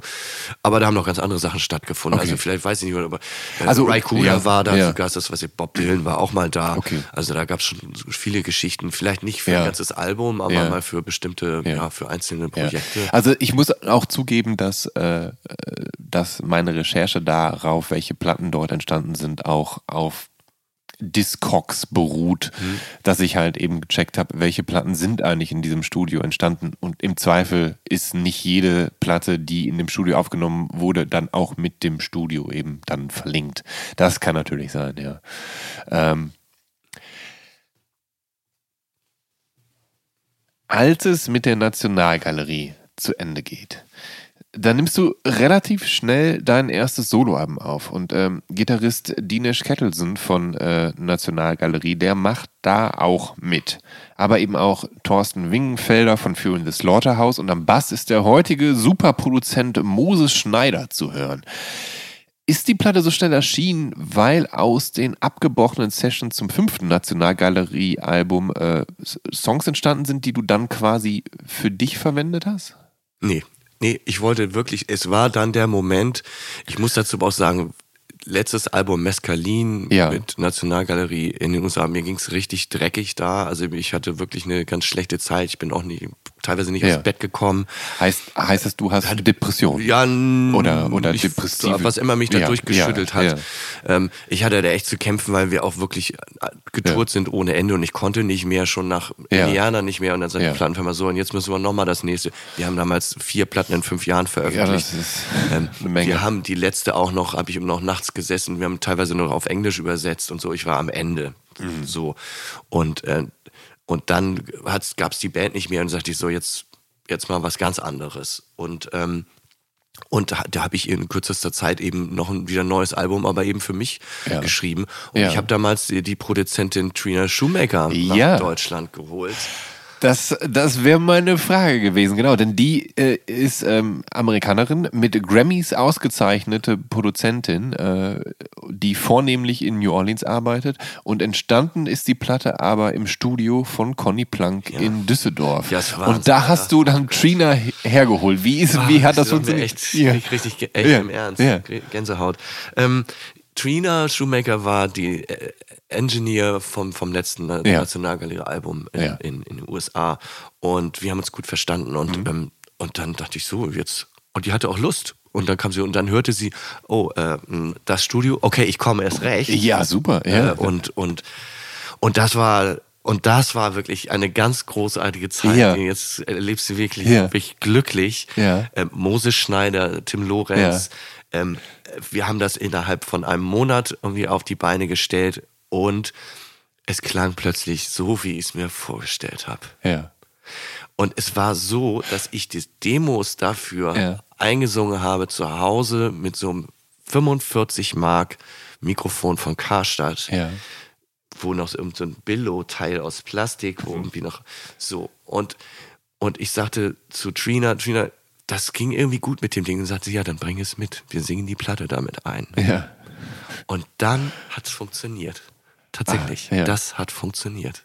Ja, das, das Schöne ist, dass sie dich natürlich schon kannte und äh, sich deiner äh, Probleme bewusst war, dass du unzufrieden bist mit dir und deiner Stimme. Ne? Das heißt, die konnte da dann auch therapeutisch quasi agieren, wenn man so will. Und sie hat, obwohl sie ja kein Deutsch konnte, Ja. äh, eben nicht so auf die Texte und so weiter, sondern Ja. hat dann darauf geachtet, dass Ja. ich war aber eben irgendwie bei Conny Plank in, nicht in diesem US-Zusammenhang, also praktisch zu Hause. Und es war einfach, die Mischung war, war genau richtig. Also, und äh, das war, äh, Mann, da bin ich noch ein, also habe ich, ich, hab ich das äh, Studio, Conny Plank lebte nicht mehr, Ja. aber ich war, war auf Tour und habe mir drei Studios angeguckt und kam da eben spät abends an und Ja. dann sagten sie auch, dann leg dich erstmal hin, kannst hier schlafen Ja. und so.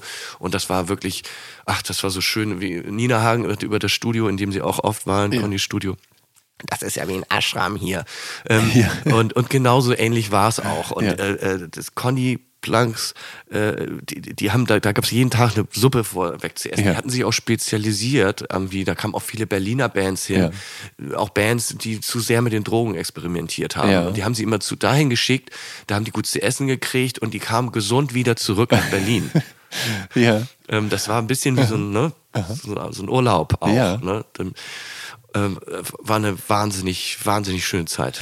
Ähm, wo kam da Moses Schneider am Bass her? Denn ähm, man muss natürlich dazu sagen, zu dem Zeitpunkt, das ist 1997, da war Moses Schneider ja noch nicht der Superproduzent, der mittlerweile Creator an Mike Kanterei, Tokotronic, Ketka, Beatsticks, Seed, äh, Materia, was weiß ich nicht wen äh, produziert hat. Ich glaube, Materia, zumindest gab es mal eine Listening-Session in, in Moses Studio. wenn- Ich weiß es auch nicht. Jedenfalls, er hat mehr oder minder mittlerweile alles in Deutschland produziert, was Rang und Namen hat. Ähm, da war er nur Bassist. Woher kanntet ihr euch überhaupt? er spielte in einer Band namens Gum. Mhm. Ähm, und die haben, das war, das ist ein Trio und die waren richtig vorne dabei. Die hatten so Grunge auf Englisch, Ja. aber aus Berlin. Ja. Mit den Schumacher-Brüdern. Und ähm, denen sind wir immer begegnet auf Tour. Und Moses hat tatsächlich auch eine Live-Aufnahme Ja. von der Nationalgalerie gemischt. Und das hat er richtig gut gemacht. Und ich war immer Fan von seinem Bassspiel. Und da, das war dann Luxus. Hier konnte ich Moses anrufen, hast du Lust? Und ist er, ist er vorbeigekommen. Ja. Hat natürlich das Album mitproduziert, muss man jetzt mit ein bisschen so. Abstand Ah, mal sagen. okay. Das Ah, hat okay. ihm natürlich nicht, er hat zwar Bass gespielt, aber eigentlich hat er immer auch so ein bisschen auch schon mal immer die Sachen so in die richtigen Wege geleitet. Verstehe, ja. Ähm, nach dem Solo-Debüt, da, naja, was heißt pausierst du, aber da nimmst du erstmal so ein bisschen Abstand, weil du hast ja, wie gesagt, in, in, in fünf Jahren hast du fünf Alben rausgehauen, so ungefähr, oder in, oder in sechs Jahren.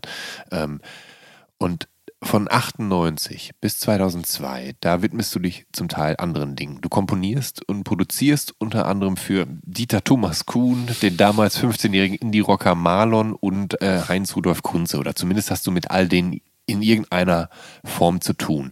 Tat das gut, mal nicht im Rampenlicht zu stehen? Und, und wie war das, mit diesen anderen Leuten an Musik zu arbeiten? Es war nicht ganz freiwillig, muss ich sagen. Also ja. zum einen, ja, ich bin Vater geworden. Ja. Ähm, das hat natürlich schon einiges geändert. Äh, ich weiß aber auch noch, dass ich 99 äh, eine Platte, ein Album mehr oder weniger ja. fertig hatte und ich habe das angeboten und es wollte niemand haben. Ah. Tatsächlich, das war ähm, ja. Äh, es gab dann eine Firma, Intercord hieß die, glaube ich, in Stuttgart, die wollte es haben.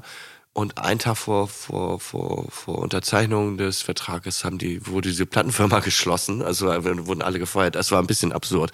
Auf jeden Fall wollte mich keiner und ich musste irgendwie, dachte ich, okay, ich muss jetzt mal was anderes machen. Ja. Weil irgendwo musste ich ja auch so die Miete muss, reinholen. Ja, eben. Und merkte, aha, es gab auch Interessenten und dachte, aha, das ist jetzt mal so jetzt mal Handwerk hier, ne? Und, mhm. und, ähm, und da habe ich auch echt viel gelernt. Ich habe auch mit anderen äh, ich habe viel mit, mit Christian Neandert äh, zusammengearbeitet ja. von, Selig. von Selig. Wir waren genau. ja, eigentlich waren wir ja so ein bisschen befeindet früher, ne, ja. verfeindet. Ja. Äh, habe mich da mal mit, mit Christian angefreundet und ja. der wohnte noch auf St. Pauli und da haben wir irgendwie ja. mal ordentlich rausgehauen und und, und dann kam halt irgendwann, rief halt Rudolf Kunze an und, und äh, da habe ich dann Musik nur schreiben müssen für ihn. Da dachte ich, super, muss ich mir keine Texte ausdenken. Ähm, ja. Dann sagte Heinz, du, ich schicke dir mal die Texte, die ich letzte Woche geschrieben habe, noch per Fax. Und dann ging, war mein Faxgerät immer alle, das Papier, weil der, der, scheint, der schreibt anscheinend drei Texte pro Tag. Ja. War auch eine tolle Zeit. Ja. Ähm, ich wünschte nur, Heinz hätte sich dazu durchgerungen, dass ich das, sein Album auch produziere. Ja. Weil ich glaube, dass, äh, dass das Demo, was ich da gemacht habe, besser klang als die fertige Platte. ähm, das klingt äh, ganz charmant. Schön, dass du selig erwähnst. Ich muss tatsächlich sagen, äh, dass man dass Selig tatsächlich eine Band ist, die mit Nationalgalerie im Zweifel in einem ähnlichen musikalischen Fahrwasser damals unterwegs war, weil ihr beides deutschsprachige Rockbands waren, die musikalisch sich aber eigentlich eher an amerikanischen und britischen Bands orientierten und so. Und irgendwie, keine Ahnung, ihr habt ja auch einen Song wie Tütensuppe gehabt, wo ja eine Sita und so zu hören ist, also der eher so psychedelic Black Crows sich mhm. fast schon war. Und das mhm. ist ja dann auch eben was, was bei Selig teilweise ganz deutliche Mitschwang und so. Also das möchte möchte ich kurz an dieser Stelle dann, dann einschieben.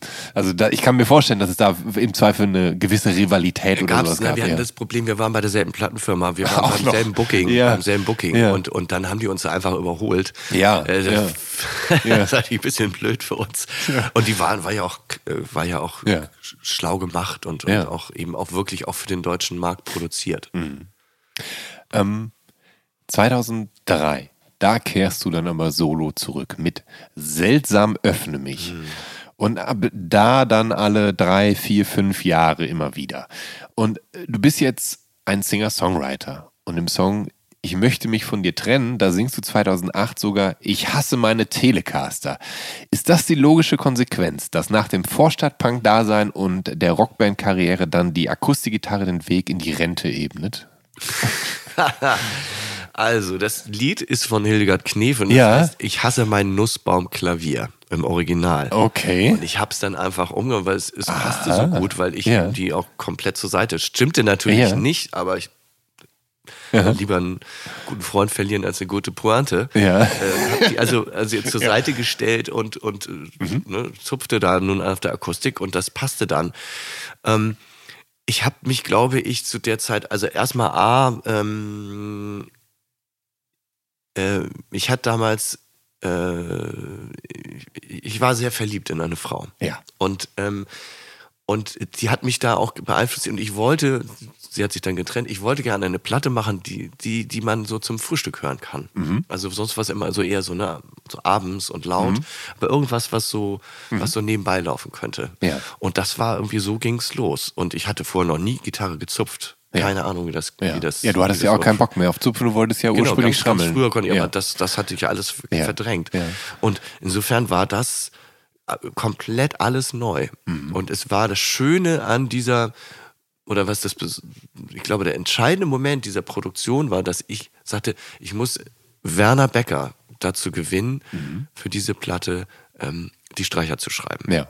Weil Werner ist zwar im Schlagerbusiness unterwegs, aber ich wusste, weil der mal ganz früher auf einer Nationalgalerie die Platte eine, ein Arrangement geschrieben hat, ich wusste, der kann auch ganz andere Sachen. Ja. Und dann bin ich zu ihm gefahren, schon älterer Herr, und ähm, habe ihm meine Demos vorgespielt.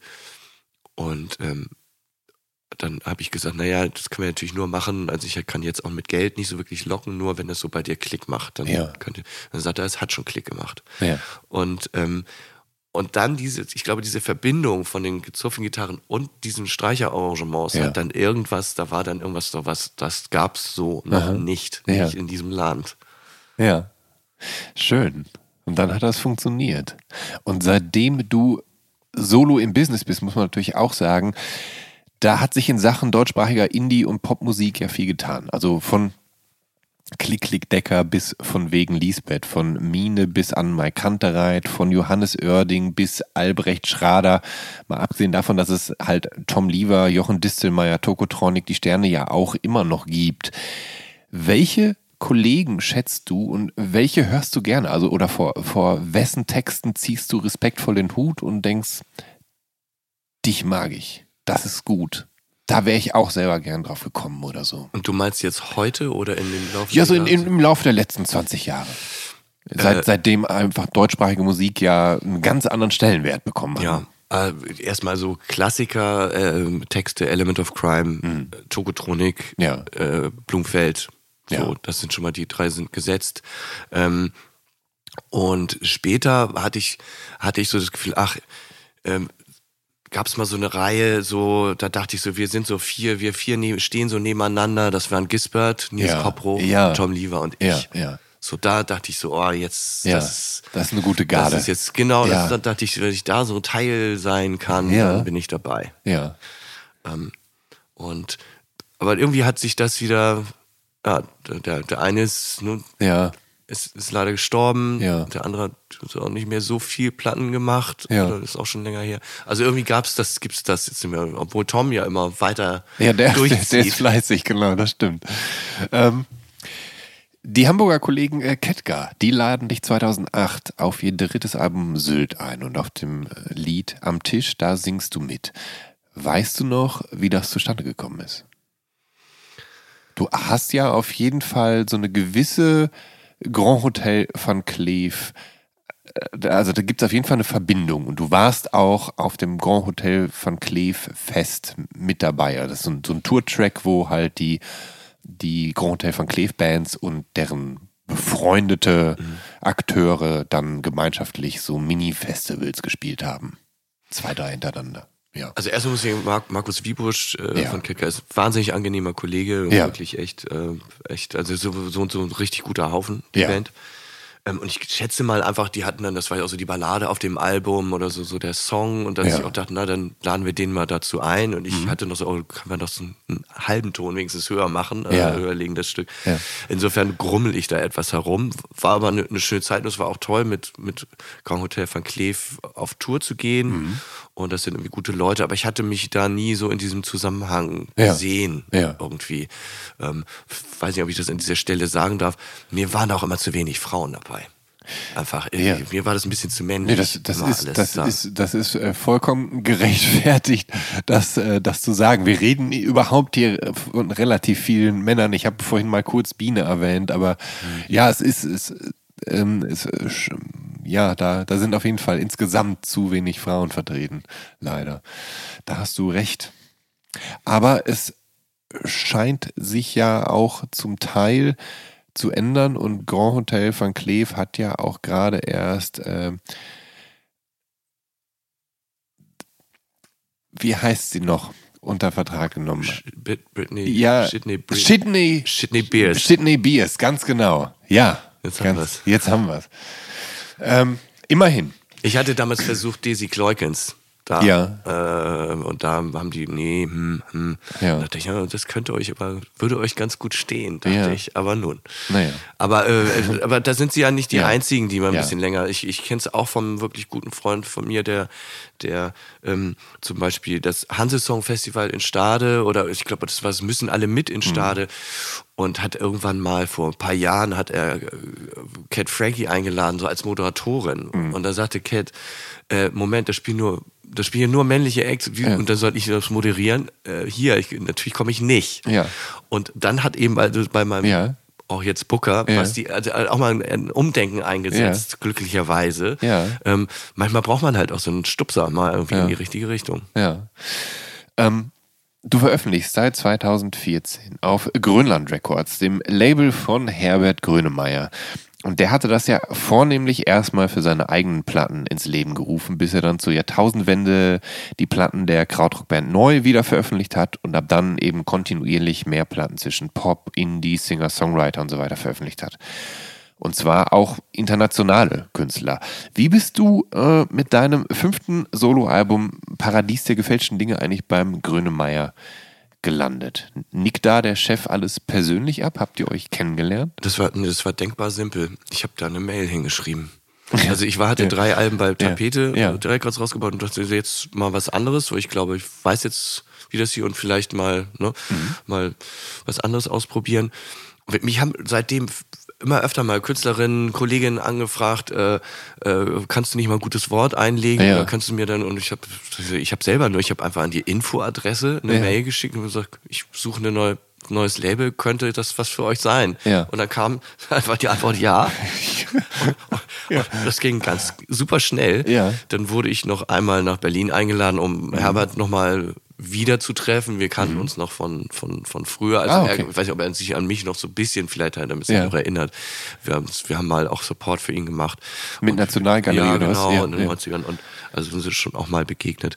Und, ähm, und da gab es nochmal so ein kleines Vorstellungsgespräch, glaube ich, war ja. das wohl. Ja, Und dann war ich da unter Vertrag. ja. Ähm, dein aktuelles siebtes Album, das hast du Pseudopoesie getauft. Und nach Paradies der gefälschten Dinge und putzlig ist es nun äh, ja eine P-Trilogie geworden quasi. Aber das ist, denke ich, eh- vielleicht eher gar nicht die Intention.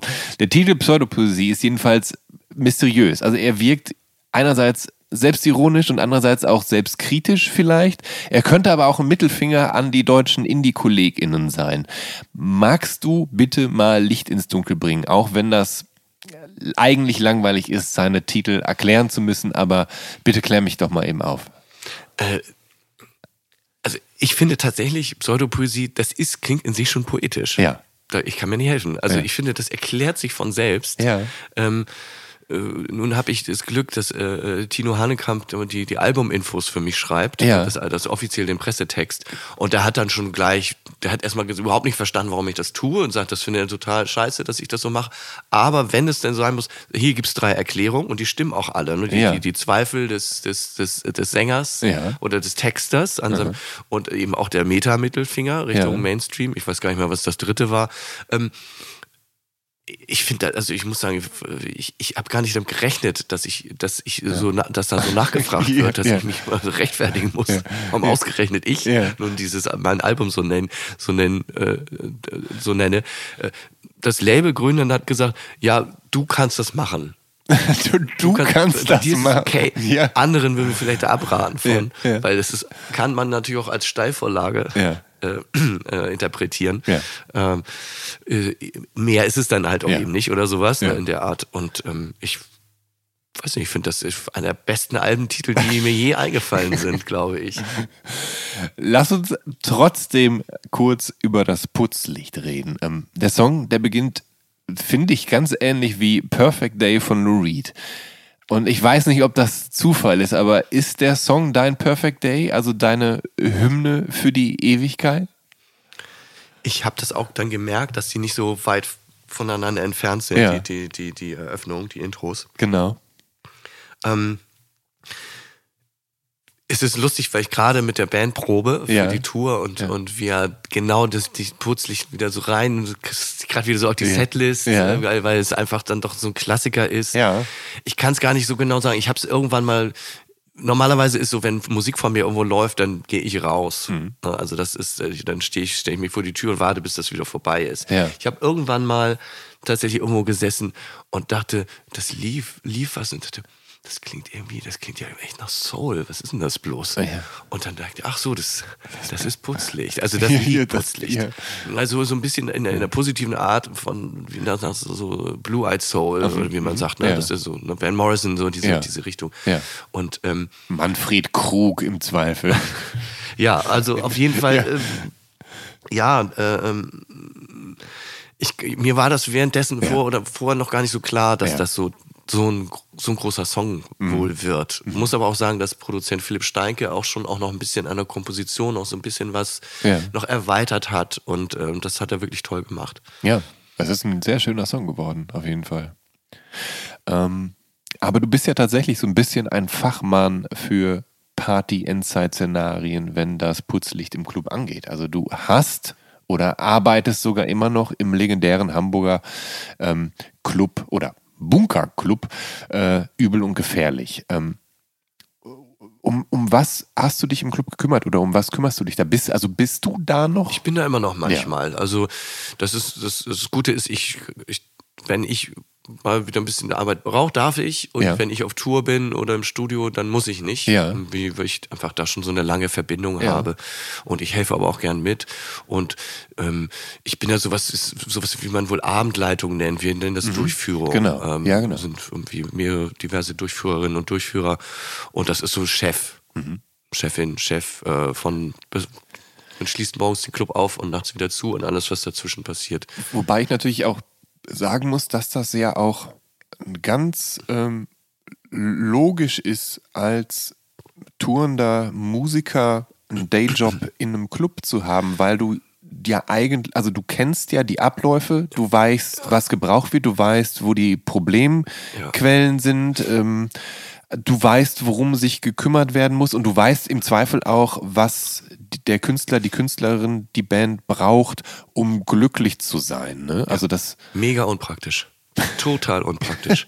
Wenn ich auf Tour fahre, Ja. das, das, ich darf, darf Ja. gar nicht so genau hingucken. Also Ja. das ist jetzt, um Gottes Willen, nicht falsch Ja. verstehen. Ja. Mir hat das mal Nils, du darfst das nicht. Äh, Nur gefällt ist, äh, ist in dieser Größe der, der profession- professionellste Club in ganz Deutschland. Ja. Und natürlich, wenn ich irgendwo reinkomme äh, in den Club und ich werde betreut, ich sehe sofort, das läuft nicht, das ist falsch, das geht nicht, das geht nicht. Ja. Das muss jetzt da, muss das, das muss passieren. Das ist, das ist eigentlich total eine unpraktisch. Berufskrankheit. Ja, ja. Ja. Ich denke auch schon mal, ich sollte das, ich versuche ehrlich gesagt, das schon beim Get-In Ja. in die Venue Ja. schon mal so nebenbei fallen zu lassen.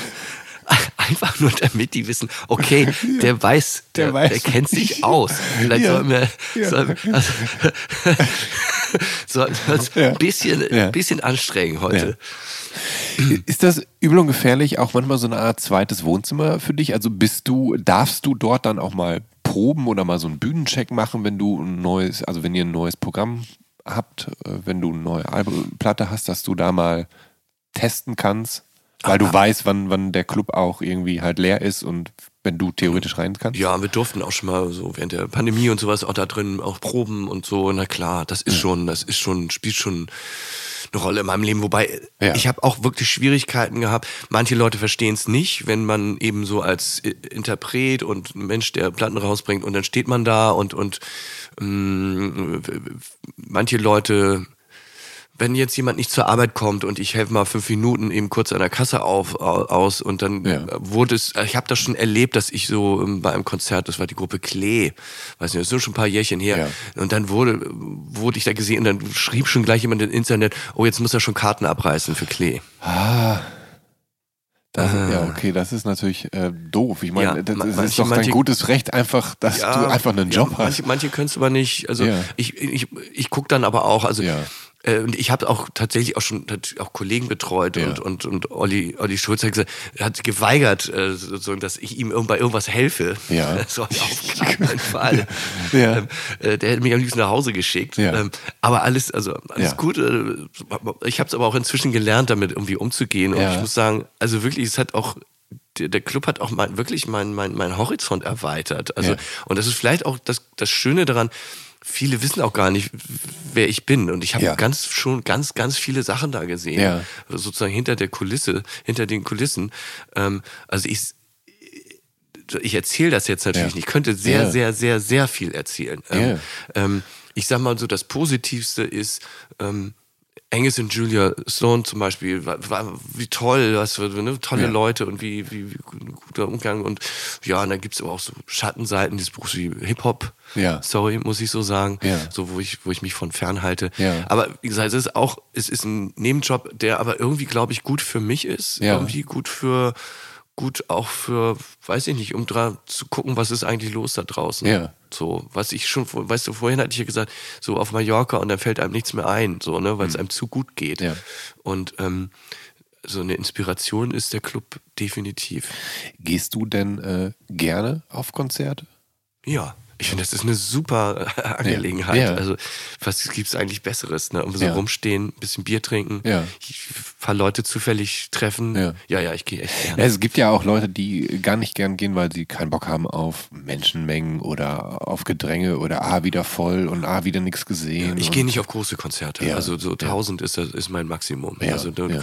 kriegst mich auch nicht auf ein Festival oder sowas. Um dieses Gespräch, ich meine, wir sind jetzt eh schon wieder in Hamburg gelandet, aber um dieses Gespräch dann auch in Hamburg zu beenden, hast du, also jetzt das übel und gefährlich jetzt mal ausgenommen, aber hast du eine Lieblingsvenue in Hamburg, wo du gerne hingehst?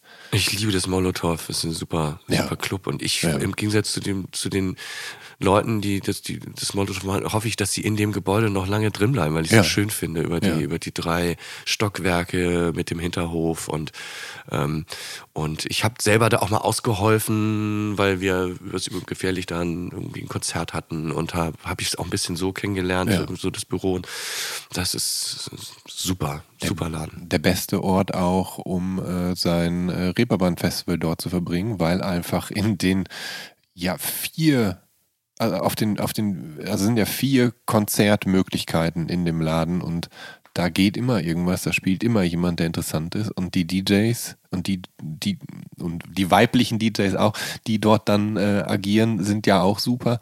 Dementsprechend äh, fantastischer Laden. Ja. Ähm, Nils, ich äh, danke dir herzlich für das Gespräch. Ich habe zu danken für die Einladung. Ähm, liebe Zuhörerinnen und Zuhörer und all irgendwo dazwischen, wenn ihr auf dem Laufenden bleiben wollt oder neugierig seid, wie ich mit welchem meiner Gästin was für einer Situation zusammengesessen habe, sollte den Instagram-Kanal des Visions oder Mint Magazins abonnieren oder meinen persönlichen unter Jan Schwarzkamp. Oder alle drei auf einmal, das schadet bestimmt nicht. Bleibt gesund und hoffentlich bis zur nächsten Episode von Der Soundtrack meines Lebens. Bis dahin, euer Jan Schwarzkamp.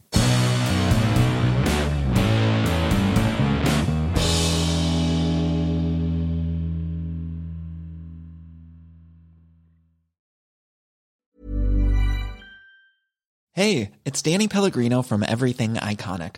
Ready to upgrade your style game without blowing your budget? Check out Quince. They've got all the good stuff shirts and polos, activewear, and fine leather goods, all at 50 to 80% less than other high end brands. And the best part? They're all about safe, ethical, and responsible manufacturing. Get that luxury vibe without the luxury price tag. Hit up quince.com slash upgrade for free shipping and 365 day returns on your next order. That's quince.com slash upgrade.